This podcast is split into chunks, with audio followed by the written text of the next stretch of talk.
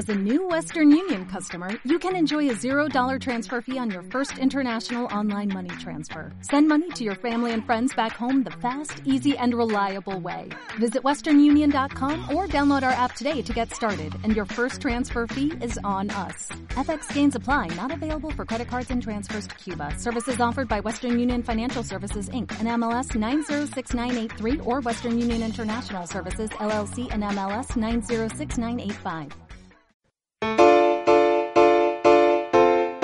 Conoce el contenido de los acuerdos de La Habana y la manera en la que estos se están desarrollando. Una campaña de Antioquia Visible y Acústica EAFIT.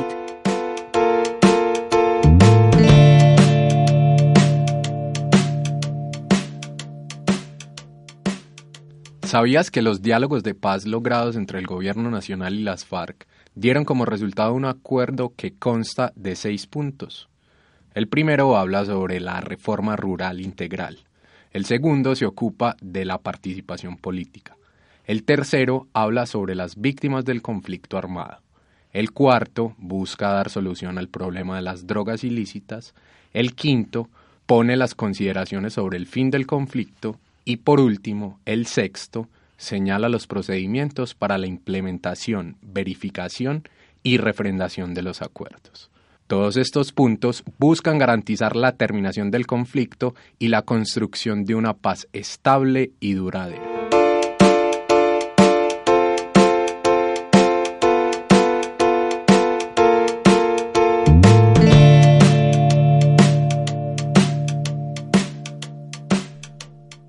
Antioquia Visible.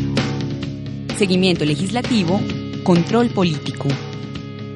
Somos un puente entre la ciudadanía y sus representantes.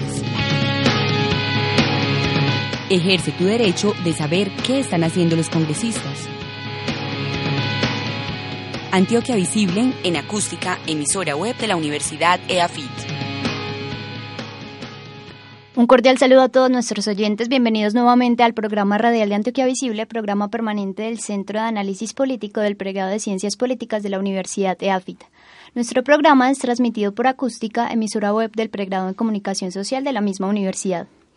En esta oportunidad nos encontramos en cabina Melisa Vélez y Alexandra Echeverri de Antioquia Visible y nuestro invitado Víctor Correa Vélez, él es representante a la Cámara por el Partido Polo Democrático Alternativo. Bienvenido. Muy buenos días para ustedes, para todos los oyentes, un cordial saludo.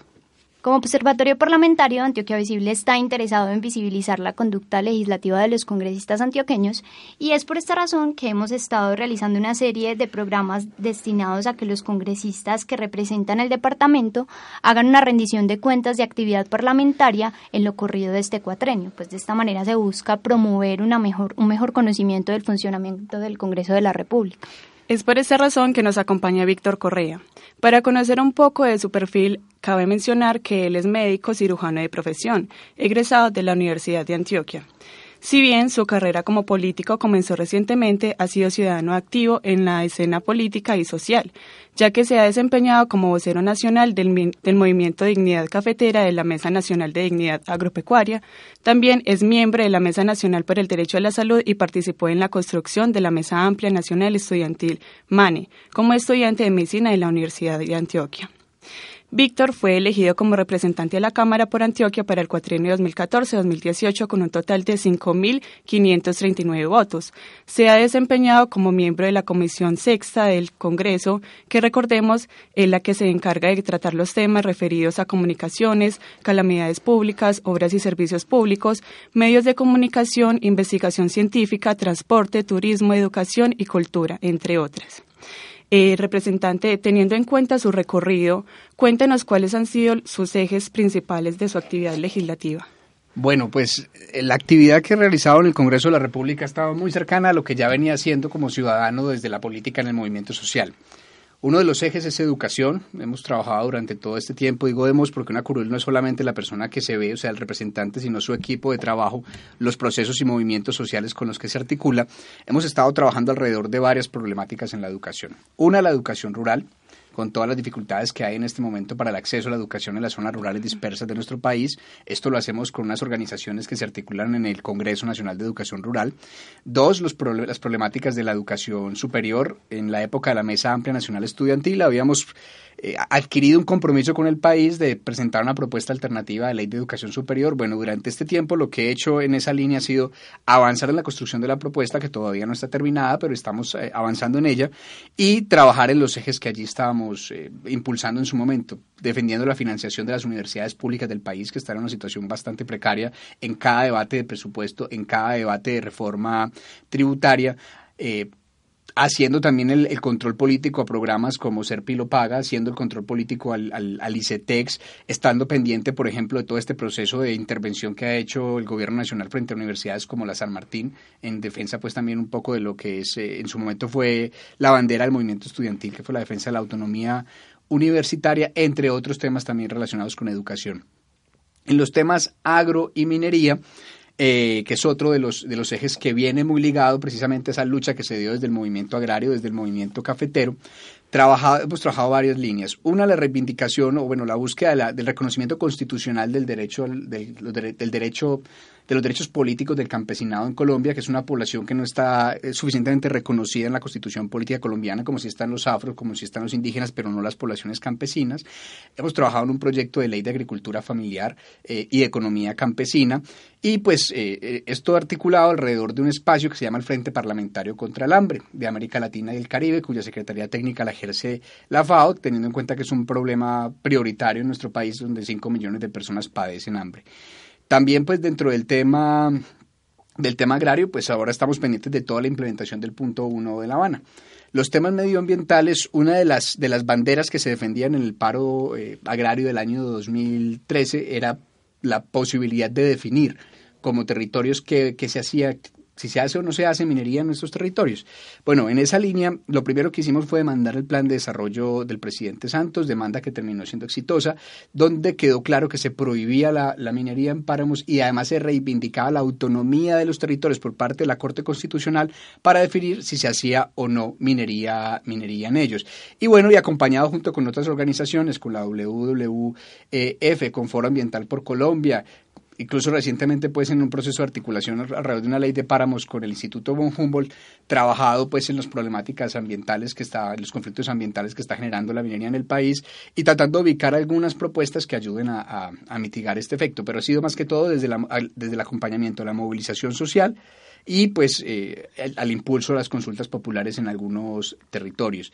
Es una cruz bastante amplia, pues o sea, además de eso pues están los temas de salud, pues yo soy médico, formaba parte de la Mesa Nacional por el Derecho a la Salud. De hecho, entro al Congreso poco tiempo después de todas las movilizaciones del año 2013 que tumbaron una propuesta de ley ordinaria que venía impulsando el, el ministro Alejandro Gaviria y bueno, entramos en, la lógica de demandar la sanción de la ley estatutaria en salud. Pues una de las promesas mías de campaña había sido construir una propuesta de reforma al sistema de salud. Pues bueno, lo que hicimos fue que nos aprovechamos ya de una ley que estaba ahí engavetada porque el presidente Santo no la había querido sancionar, que era una ley estatutaria que ya tenía una, una, ya tenía eh, la sentencia de la Corte, la C313, y lo que hicimos fue emprender junto con otras organizaciones de manera articulada también eh, una serie de acciones para que el presidente sancionara la ley. Y bueno, y lo que he estado haciendo durante este tiempo es estar pendiente de su implementación que ha tenido todos los problemas del mundo y bueno y que ahora no responde a lo que pues, de alguna manera nosotros pretendíamos con la ley estatutaria era que se garantizara efectivamente el derecho fundamental a la salud. Otro tema son los temas de cultura. pues porque la curul, como les digo, es una curul, tiene muchos ejes, eh, porque somos muy poquitos, la izquierda en el Congreso somos muy poquitos, entonces si bien nos toca ser muy, muy eh, ser capaces de abordar distintos temas, hay que hacerlo con buena profundidad, pues nos toca también entender que esa, que esa amplitud pues se tiene que dar porque nadie más va a defender esas posturas desde la perspectiva nuestra. En los temas de cultura acompañamos todo el, la formación del sindicato de actores, de la ACA, además de eso la construcción de su proyecto de ley, la lucha política de los artistas en Colombia de las salas concertadas, eh, recientemente el, del, del, del movimiento 27 de marzo que se alzó para decirle al gobierno necesitamos mayor presupuesto para el sector de la cultura. Estamos también como, como curul trabajando temas de juventudes, teniendo en cuenta que soy el segundo congresista más joven en, en, pues en, el país. Y allí hemos impulsado la ley pro joven y pues articulado desarrollos alrededor de, de este tema. O sea, son muchos ejes, podría tocar otros tantos. En servicios públicos estamos trabajando con acueductos comunitarios, en la construcción de una ley propia. Bueno, mi curul se mueve en derechos humanos y paz acompañado al proceso de paz, la implementación de los acuerdos de paz, toda la campaña del sí. Además de eso, formo parte de una comisión del partido que acompaña el proceso de paz con el ELN, pues y el gobierno, entre el ELN y el gobierno nacional.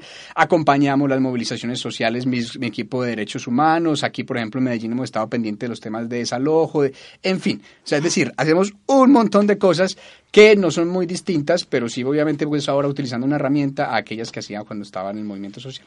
Eh, Víctor, pues como vemos su actividad parlamentaria es bastante amplia, pero quisiéramos centrarnos sobre todo como en lo que has hecho eh, durante este cuatrenio, que según la información brindada por el Observatorio Parlamentario Congreso Visible, eh, usted ha realizado un total pues de, de 45 proyectos de ley, 17 ponencias y 24 citaciones a control político. Cuéntanos un poco en qué han consistido los proyectos de ley de, los que ha sido autor y cuál ha sido pues como su éxito legislativo. Perfecto. Aquí hay que entender algo y es cómo funciona el Congreso. El Congreso es un espacio de mayorías. Es decir, si usted no tiene las mayorías, es poco probable que sus proyectos puedan avanzar. Y en muchos casos nuestros proyectos lo que hacen es plantear una opción de país muy distinta a aquella que plantean quienes tienen las mayorías políticas en Colombia. Lo que hemos, bueno, lo que he buscado hacer alrededor de estos proyectos de ley fue tomarlos también como elementos de agitación política y de presentar desde la perspectiva de la izquierda de los movimientos alternativos si hay propuesta de país y no es esta. Esos proyectos responden a los distintos ejes. O sea, también se ha hecho de una manera amplia, hay algunos espacios en los que se ha podido articular con otros congresistas. En los temas de educación, por ejemplo, estuvimos con todo este proyecto de ley para reformar la contratación del PAE, que ustedes saben que hay bastante corrupción, un proyecto de ley para eh, el marco de implementación de la jornada única. Lastimosamente, pues ninguno de estos dos proyectos pudo avanzar satisfactoriamente. Estamos a puerta de presentar, yo espero pues antes de que termine este año, a principios de la siguiente eh, legislatura, el proyecto de ley de, reforma a la educación superior. En los temas eh, de agro y, medio ambiente hemos presentado también proyectos como coautor junto con la Alianza Verde, algunos asuntos de, pasivos ambientales, de servicios ambientales, perdón, algunos temas relacionados con autonomía territorial. Asimismo, pues en, en, los temas eh, de cultura en el marco de los debates de control, en los debates, perdón, de los debates de presupuesto y demás, presentado las proposiciones para buscar presupuesto para la cultura, también presentado las proposiciones para buscar presupuesto para la educación, también presentado las proposiciones para buscar presupuesto para salud. Lastimosamente, nada de eso pudo lograrse porque también en el marco del entendimiento de cómo funciona nuestro Congreso, lastimosamente nosotros tenemos un país muy presidencialista. Es decir, la autonomía del Congreso, la autonomía política del Congreso es bastante limitada. Cuéntanos un poquito entonces cómo es esa dinámica informal que se maneja al interior del Congreso para la aprobación de una ley, que es algo como muy enigmático porque no está contemplado en la Constitución, pero pasa en la realidad. A mí siempre me ha gustado mucho, por ejemplo, cuando me visitan estudiantes de Derecho, aquellos que ven eh, constitucional, por ejemplo, constitucional colombiano, lo llevamos a la Plaza Núñez. La Plaza Núñez es una placita que hay ahí entre, entre el edificio pues, del Capitolio Nacional y eh, la Casa de Nariño. Y hay una rejita que separa esas dos, esas dos, esas dos estructuras, una rejita muy delgada. Y pues, siempre que voy les digo como venga, ustedes quieren conocer cuál es la separación de poderes. Esta reja es la separación de poderes. Y como ustedes ven, el candado está del otro lado. Está del lado de la... Y sí, ¿verdad? El candado está del lado de la presidencia, no del lado del, del Congreso. En lo simbólico, ¿eso qué representa? Que tenemos un Congreso poco autónomo. Primero porque la normatividad colombiana no le permite mucho juego. Partamos que casi cualquier iniciativa parlamentaria que implique gasto tiene que tener el concepto favorable del ministro de Hacienda.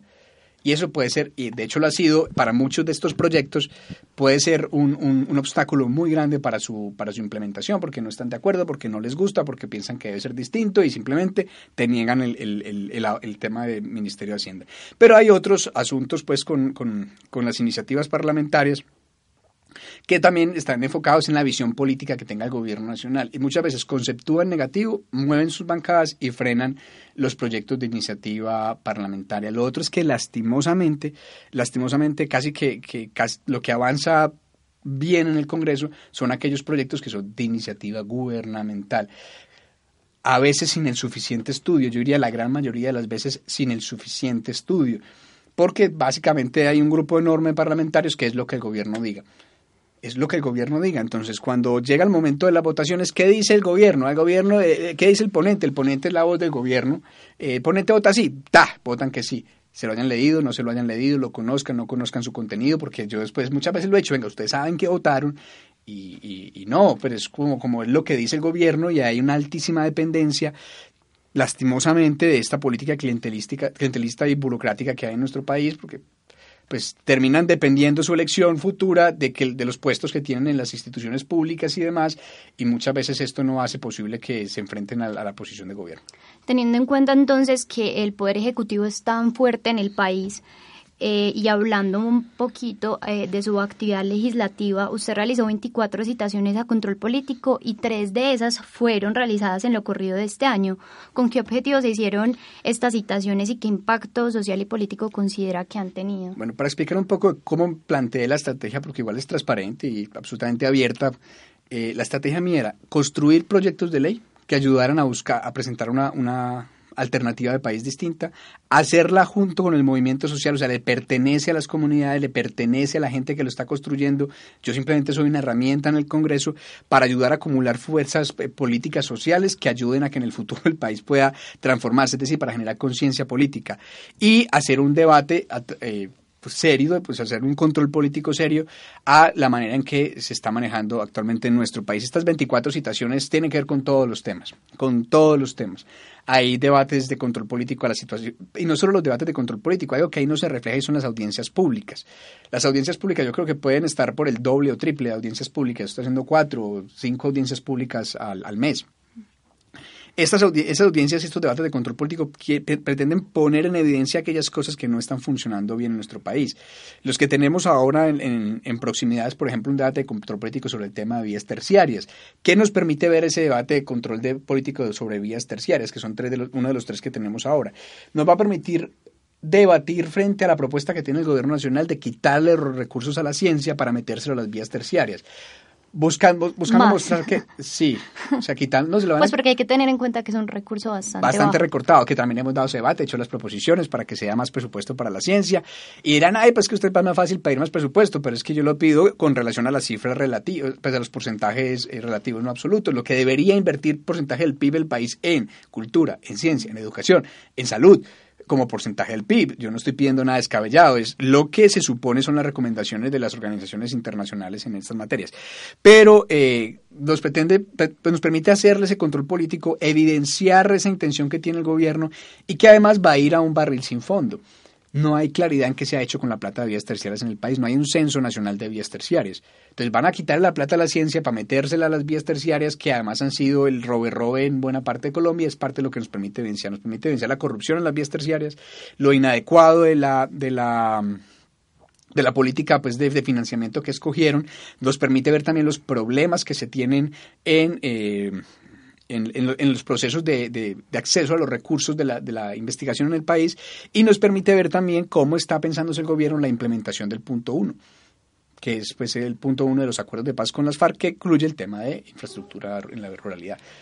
Eh, bueno, aparte de todo esto, eh, usted también fue uno de los principales promotores eh, para lograr que se agilice el cumplimiento de la Ley 062 de 2015, que consiste en la modificación del régimen contributivo para la mejorar las condiciones de los pensionados de Colombia. Eh, háblenos un poco más acerca de este proceso, como cuáles fueron los principales obstáculos que se le presentaron. Este es un claro ejemplo de por qué en Colombia no existe separación de poderes y lo podemos ver en, este, en esta propuesta. ¿Qué es lo que buscábamos con ese proyecto? Con ese proyecto buscábamos que los pensionados se les redujera la cotización a, salud del 12% al 4%. ¿Por qué? Porque primero, para usted haberse pensionado trabajó toda la vida, o sea, usted cumplió con el principio de solidaridad contemplado en nuestro sistema de salud, se cotizó y con esas cotizaciones que solidariamente pues se, se, financia parte pues, de, de, otras, de otras necesidades en salud en el país, de régimen subsidiado, de, de, pues, de otros colombianos que sean enfermos. Es decir, usted fue, fue solidario durante toda su vida. Durante toda su vida usted como trabajador cotizó el 4%, el empleador pagaba el 8%. Cuando usted se pensiona después de haber trabajado toda la vida, haberle servido al país, de haber cotizado y ser solidario, le dicen ahora usted tiene que asumir el 12%, pero su pensión ni siquiera es el mismo monto que tenía antes porque usted no lo pensionan con el 100%.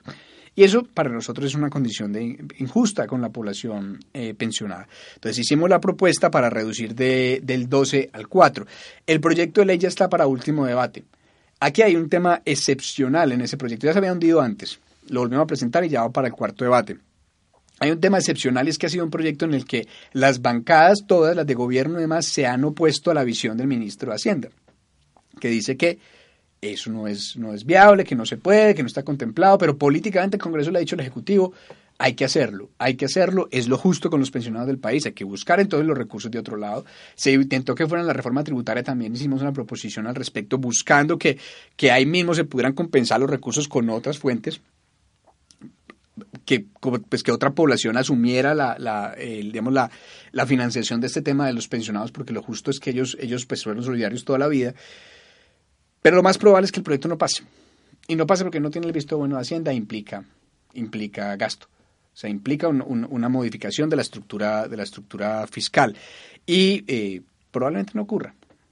Pese a toda la voluntad política del gobierno nacional, pese a que a lo justo del, perdón, del Congreso perdón, de la República, pese a que fue promesa de campaña del gobierno nacional, porque eso fue una promesa del presidente Santos, pese a que es una, es una vaina justa, lo más probable es que no pase. ¿Por qué? Porque el ministro de Hacienda tiene más peso que el Congreso en, este tipo de Entonces, esto quería esperar para un próximo periodo presidencial, de pronto que esté otro Otro tipo de voluntades. Es que cuál es, cuál es, cuando muchas veces, por ejemplo, hoy en la tarde tengo en la ciudad de Bogotá una reunión con sindicatos de médicos, con profesionales, con estudiantes, con universidades, para discutir una problemática grande que estamos eh, teniendo con la autonomía, eh, con la autonomía profesional, perdón, con eh, la modificación de la formación en salud que está proponiendo el Ministerio de Salud. Y así como esto en los temas de minería, en los temas de educación, muchas veces a la gente toca contarles que el problema no es jurídico. O sea, el problema no es la norma, las normas se cambian no hay lío, o sea, una norma se cambia siempre y cuando existan las condiciones políticas. Entonces, mucho de lo que la gente quiere no se puede hacer es porque las condiciones políticas no están dadas para que, para que esto ocurra. Entonces, el problema no es jurídico, el problema es político. Pongamos el caso de Cajamarca. Mire la pelea que hay ahorita porque el ministro de Mina no quiere reconocer el resultado de la consulta popular en Cajamarca. El problema es jurídico, podrán dar la vuelta y decir, sí, hay herramientas jurídicas pues desde, desde la población para defender su consulta popular. Seguramente el gobierno nacional se pegará de la Constitución, pero el problema ahí no es jurídico, el problema es político, de, una, de la determinación de una serie de políticas eh, mineras en el país que llevan ya aproximadamente cuatro periodos presidenciales y que hoy tienen en conflicto los territorios con las, las grandes mineras, sobre todo de muchas multinacionales. Entonces muchas veces uno quisiera que esto avanzara y, y la gente debe entender eso que es un espacio de mayorías, pero tiene que votar bien, pero tienen que votar muy bien, porque de ese espacio político es que dependen muchas de las cosas que pasan. Precisamente con el tema relacionado pues de la minería se ha gestado últimamente eh, una polémica a nivel departamental y nacional sobre los daños que causa la explotación minera a gran escala en los territorios del país y la exigencia de la ciudadanía, como en el caso de Cajamarca, para evitar que este tipo de proyectos eh, se den. Recientemente se anunció el interés de la compañía internacional minera Anglo Gold Ashanti de incursionar en el suroeste antioqueño para realizar proyectos de explotación minera en municipios como Caramanta, Tarso, Valparaíso, Támesis, Palermo y Jericó. Eh, cabe mencionar pues eh, uno de los casos particulares y es que en el caso de Támesis las exploraciones empezaron más o menos hace unos ocho años. Eh, y este es un territorio con gran riqueza hídrica que no ha tenido tradicionalmente una vocación minera, que es sobre todo cafetero. Y el, el 85% de su jurisdicción está solicitada para proyectos de minoría, de los cuales el 29% eh, son solicitud eh, por parte de esa compañía sudafricana quien ha venido realizando pues actividades de, de, prospección y exploración en todas las zonas ecológicas del territorio. ¿Qué opinión le merece esta situación y bueno, qué medidas se puede tomar desde el Poder Legislativo para evitar que este tipo de compañías perjudiquen el territorio y a los ciudadanos de los departamentos con riqueza aurífera? Bueno, ¿qué pienso sobre el tema? Pues yo me remito a aquellas veces que acampé enfrente de la vía de acceso del Anglo Chanti a sus plataformas de exploración. Es decir, yo he hecho ejercicio de resistencia y de movilización social en el territorio acompañando las luchas, particularmente los compañeros de Jericó del Cinturón Occidental Ambiental quienes también se articularon con todo el proceso de dignidad cafetera para la defensa del territorio de nuestra vocación cafetera ante la amenaza de la gran minería. Municipios como Jericó, más del 100% del área están solicitadas, para más del 100%, una cosa absurda. Pues yo a la gente le digo que incluso la, cárcel, la casa de la madre Laura eh, está solicitada en concesión también para hacer exploración o explotación minera.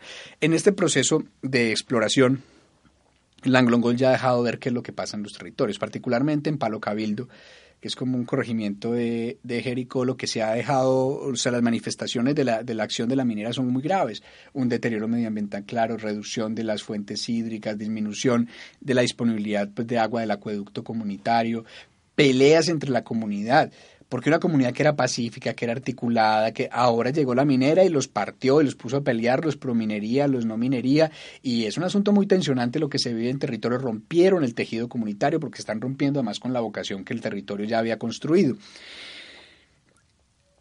Y esto está pasando en casi todos los municipios del, del, suroeste. Yo esperaría que, pues, que se pueda avanzar en tener unas, unas mejores condiciones para realizar consultas populares como las que se pudieron hacer en, en Cajamarca, en el municipio de Concordia, que también está en el suroeste. No tanto la Anglogol la que está solicitando, son otras mineras, pero la problemática es la misma. Pues ya hay un proceso avanzado pues, en, en poder lograr instaurar esta consulta popular. Desde el Poder Legislativo, pues lo primero que se hizo fue demandar el plan de desarrollo del presidente Santos. Ahí se reitera en la, en la en la sentencia de la Corte lo que ya ha dicho en varias ocasiones, que no es tanto legislativo, sino las otras herramientas que se tienen más en lo jurídico sobre la autonomía territorial, que ese es un valor que nosotros eh, pues, estamos buscando impulsar. De tal manera que sean los territorios y las comunidades las que definan si ahí se hace o no se hace minería. O sea, hay lugares donde ancestralmente se ha hecho la minería y pues esa minería, eh, vamos, ese territorio es un territorio minero. Pues eso también hay que respetar esa vocación, pero lo define el territorio. Pongamos el caso, Marmato pues con todos los problemas. Ya hay otros problemas que tendrían que solucionar, todo el impacto ambiental que esto tiene y bueno, hay que abordar otras discusiones alrededor de esa minería, de cómo mejorar las condiciones técnicas de su, de su quehacer, partiendo del reconocimiento de nuestros propios mineros, de nuestros propios saberes, de las formas de minería ancestrales, de las pequeñas minerías, o sea, de otras cosas que, hoy no se reconoce que ha sido puerta de entrada para el avance de la gran minería, no tanto en el suroeste, pero yo pongo el caso del Chocó. Hace algunos meses estuve sobrevolando el río Quito, en Chocó que tiene un impacto por minería ilegal tremendo, es dramático, es doloroso lo que se ve, lo que se ve allí.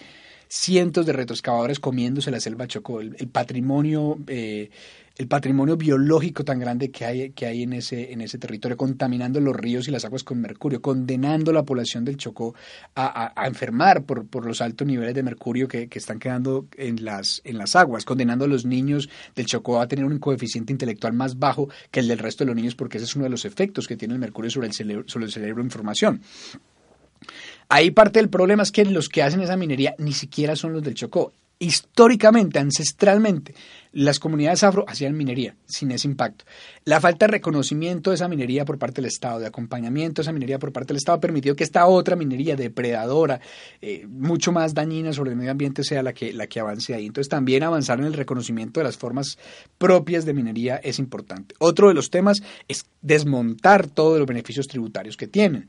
O sea, la minería tiene en Colombia unos beneficios tributarios altísimos. Muchas mineras en el país, incluyendo Cerrejón, declararon en cero la renta eh, desde hace ya varios años. Entonces vienen declarando en cero Sí, porque es que hicieron adelantos y demás, pero en última lo que eso refleja es que la tributación real de esta minera está por debajo del 14%, algunas del 7%. Eso es un estudio que es muy interesante, justicia tributaria. Entonces, además, hacen un daño tremendo, no compensan los pasivos y, pues, además de eso, no tributan lo que tienen que tributar. Hay un oro ilegal que está saliendo de manera legal del país, incluso se les devuelve IVA.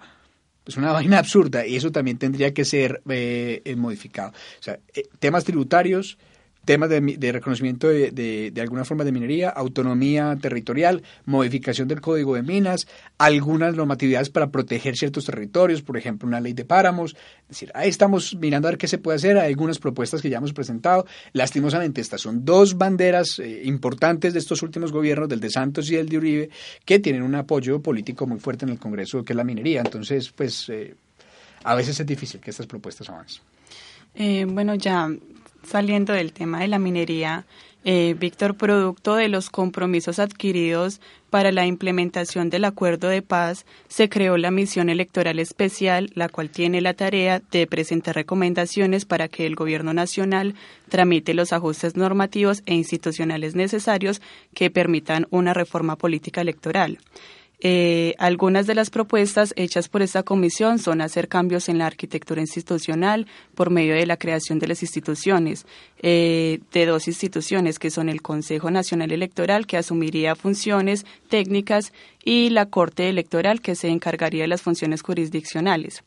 Eh, Asimismo, esto se propone como cambios en el sistema de elección, fortaleciendo el sistema de partidos y dándole mayor participación a las regiones, aumentando de 166 a 200 el número de representantes a la Cámara y disminuyendo de 102 a 100 el número de senadores. Eh, esto también, por último, propone la creación de un sistema de financiación electoral mixto en el que predomina lo público, con aportes directos e indirectos en el que habría mayor y efectivos controles. Eh, ¿Usted considera que las medidas propuestas por la Misión Especial Electoral son acordes a la realidad y a las necesidades que tienen actualmente el sistema electoral del país? recordemos un poco dónde surge esta misión. Eh, esta misión surge en el marco de la implementación de los acuerdos de paz, cuyo fundamento, uno de los fundamentos es la ampliación de la democracia, buscando precisamente el reconocimiento de las minorías políticas en el país y la apertura de nuestra estructura democrática para la participación de amplios territorios que han estado marginados y de amplios sectores que también han estado excluidos de la política nacional. Esa implementación no va bien no va muy bien. Realmente la cantidad de micos que el gobierno le ha metido a todo este, eh, incluso la misma Justicia Especial para la Paz, o sea, lo que están haciendo, ahorita estamos con el debate de buena parte de la implementación del punto uno, estamos revisando, hay unas cosas terribles, terribles, terribles, y yo pues fui defensor de la paz, del proceso de paz, del acuerdo de paz, pero el gobierno está haciendo unas cosas absurdas en todo esto, y esto incluye este tema. ¿Qué pasó? Desde hace más de seis meses muchos de los partidos están trabajando en unas mesas con el gobierno, haciendo unas propuestas. Y, bueno, y eso está bien, se recogieron las propuestas, pero a la hora del té, a la hora de la verdad, presentaron un proyecto que hoy como está acaba con todos los partidos minoritarios de Colombia. Con todos. Porque obliga, por ejemplo, por ejemplo, a que tienen que tener por lo menos el 0.3% de, de afiliados de afiliados para poder existir como partidos. ¿Qué es un afiliado? La calidad de afiliado es una persona que motivadamente, con una carta, que además pertenece a las estructuras de partidos, eso no pasa en Colombia, la gente no se afilia a los partidos políticos formalmente. ¿Sabe cuántos afiliados tiene el Polo? Formales. No debe tener 700. Y estos son más o menos 150 mil afiliados que tendríamos que buscar en todo el país para poder seguir existiendo como partido. Y pone unas condiciones también de afiliación para poder tener candidatos en algunas, en algunas, en las circunscripciones locales. Entonces, si usted quiere tener eh, al Consejo, tiene que tener un porcentaje de afiliados que es demasiado alto. ¿Por qué? Porque la gente no se afilia a los partidos políticos. En la práctica, ¿qué va a pasar? Sí, es el fortalecimiento de las estructuras de partido. ¿De cuáles partidos? De las de ellos.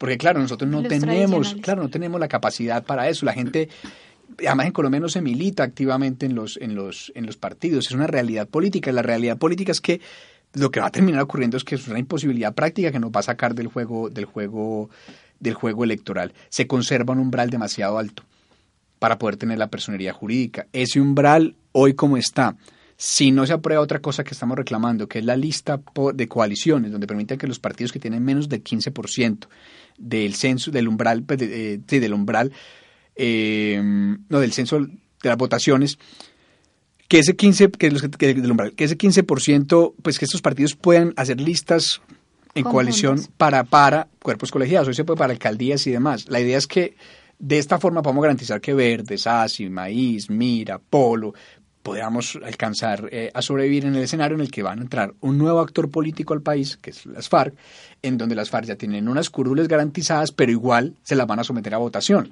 Y esa votación de las FARC va a salir de la misma torta a la que sale la votación de los partidos militares del país, que es el voto de opinión. Entonces, ese, eso nos va a debilitar y ya nosotros estamos muy cerca de, de no tener ese umbral. Es un umbral demasiado alto que incluso lo quieren subir. Imagínense, en el marco de la apertura democrática lo que están planteando los partidos de gobierno es que sea del 5%. Chao Polo, chao Verde, chao Mira, chao Asi, chao Maíz, chao... Y quedan liberal, unidad nacional y uribismo, que es a lo que nos están llevando, a un nuevo frente nacional. La gran mayoría de las propuestas no se recogieron en lo que hasta el momento han presentado. El gobierno tiene que asumir un compromiso con, con reconocer ese, ese escenario de discusión que se, que se está abriendo, pero lo que yo estoy viendo es que en la fase de implementación, bajo la excusa de, del proceso de paz, están, están de alguna manera generando acciones para restringir aún más la democracia, lo que nos preocupa. Eh, Víctor, rápidamente cuéntanos cómo consideras que se ha dado el mecanismo del fast track para la aprobación de leyes necesarias en la implementación de los acuerdos. ¿Crees que va a alcanzar el tiempo estimado de seis meses que se estipuló para tramitar todas las leyes pendientes? No, no va a alcanzar. Ahorita viene prórroga. lo van a tener que prorrogar, es prorrogable otros seis meses y son seis meses en periodo preelectoral. Yo veo muy difícil que el Congreso logre tramitar los proyectos de ley y el problema es que aquellos que están saliendo por decreto, que van a salir por decreto presidencial, tienen unos micos tamaño gigante. Yo creo que ahí, ahí pues hay que llamar a la seriedad, como lo ha hecho la, comunidad internacional, que le ha dicho el gobierno, ojo, que están fallando en la implementación. Y nosotros también lo estamos haciendo, porque nosotros no votamos por toda esa basura que quieren meter. Nosotros votamos por la paz y por unos acuerdos en concreto que no están desarrollando. Eh, bueno, eh, se suele pensar que las últimas legislaturas del cuatrienio son las más inactivas en el Congreso, ya que se cruzan las con las campañas presidenciales y legislativas. Eh, sin embargo, ¿qué proyectos tiene usted de cara a este nuevo periodo legislativo que empieza? Bueno, este es el último periodo legislativo, pero a mí me pagan hasta que termino, hasta que se posesiona el nuevo Congreso de la República, hasta ahí tengo yo mi salario listo y tengo que cumplir con mi trabajo. Y este último, el último año está un proyecto de ley de economía campesina agricultura familiar que estamos tratando de armonizar con un proyecto de ley que va a entrar para desarrollo de punto uno, que si logramos que esté incluido lo que nosotros queremos dentro de ese proyecto de ley de desarrollo de punto uno, queda bien. Un proyecto de ley que no es mío, que es de la, de la Red Nacional de Acueductos Comunitarios, que es una ley propia de acueductos comunitarios. El proyecto de ley de educación eh, superior, de reforma a la educación superior, un proyecto de ley también que estamos trabajando sobre eh, desarrollos de la ley estatutaria en salud, cuanto a autonomía médica, en cuanto a algunas modificaciones que tendrían que hacerse en nuestro sistema, o sea, una reforma del sistema de salud como ley ordinaria, que estamos avanzando también en eso, son como las más estratégicas. Pegado a eso hay otra cantidad de pequeños desarrollos de, de, de otras propuestas normativas que esperamos poder, poder dejar incluso un trámite en el Congreso porque es poco probable que se alcancen a aprobar en el marco de este momento. Víctor, de cara a las elecciones, eh, ¿usted piensa postularse para el próximo cuatrenio 2018-2022? Sí, claro, aunque esta vez por razones de partido me voy a postular a, al Senado de la República porque nuestro principal candidato y pues elector, que es el senador Jorge Enrique Robledo, pues va a ser el candidato presidencial del partido. En esa medida tenemos que reforzar la lista Senado porque es la que da el umbral, entonces me debo mover para ese espacio. Bueno, pues muchísimas gracias. Con esto vamos cerrando. Le agradecemos muy especialmente al representante a la Cámara por Antioquia del Partido Pueblo Democrático Alternativo, Víctor Correa, por acompañarnos el día de hoy. Esperamos tenerlo pues con nosotros nuevamente para que nos cuente más sobre su actividad legislativa y los procesos políticos que se están llevando a cabo en el departamento. Bueno, muchísimas gracias y por acá siempre dispuesto a rendir cuentas. En últimas, soy un funcionario público y trabajo para ustedes.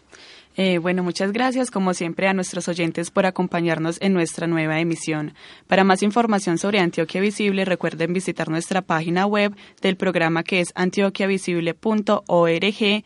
Síganos también en Twitter como AntVisible para que estén eh, al tanto de nuestros contenidos sobre la actualidad política de los congresistas antioqueños y también sobre seguimiento, actividad y comportamiento legislativo. Feliz día. Antioquia Visible. Seguimiento legislativo, control político. Somos un puente entre la ciudadanía y sus representantes. Ejerce tu derecho de saber qué están haciendo los congresistas. Antioquia Visible en acústica, emisora web de la Universidad EAFIT.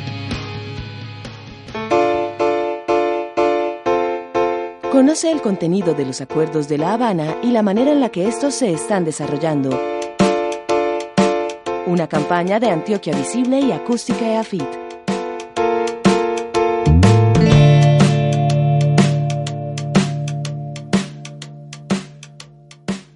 ¿Sabías que el punto del acuerdo sobre las víctimas del conflicto armado contempla la creación de un sistema integral de verdad, justicia, reparación y no repetición? Este además está conformado por mecanismos judiciales y extrajudiciales que garantizan los derechos de las víctimas y contribuyen a la convivencia y la reconciliación entre los colombianos.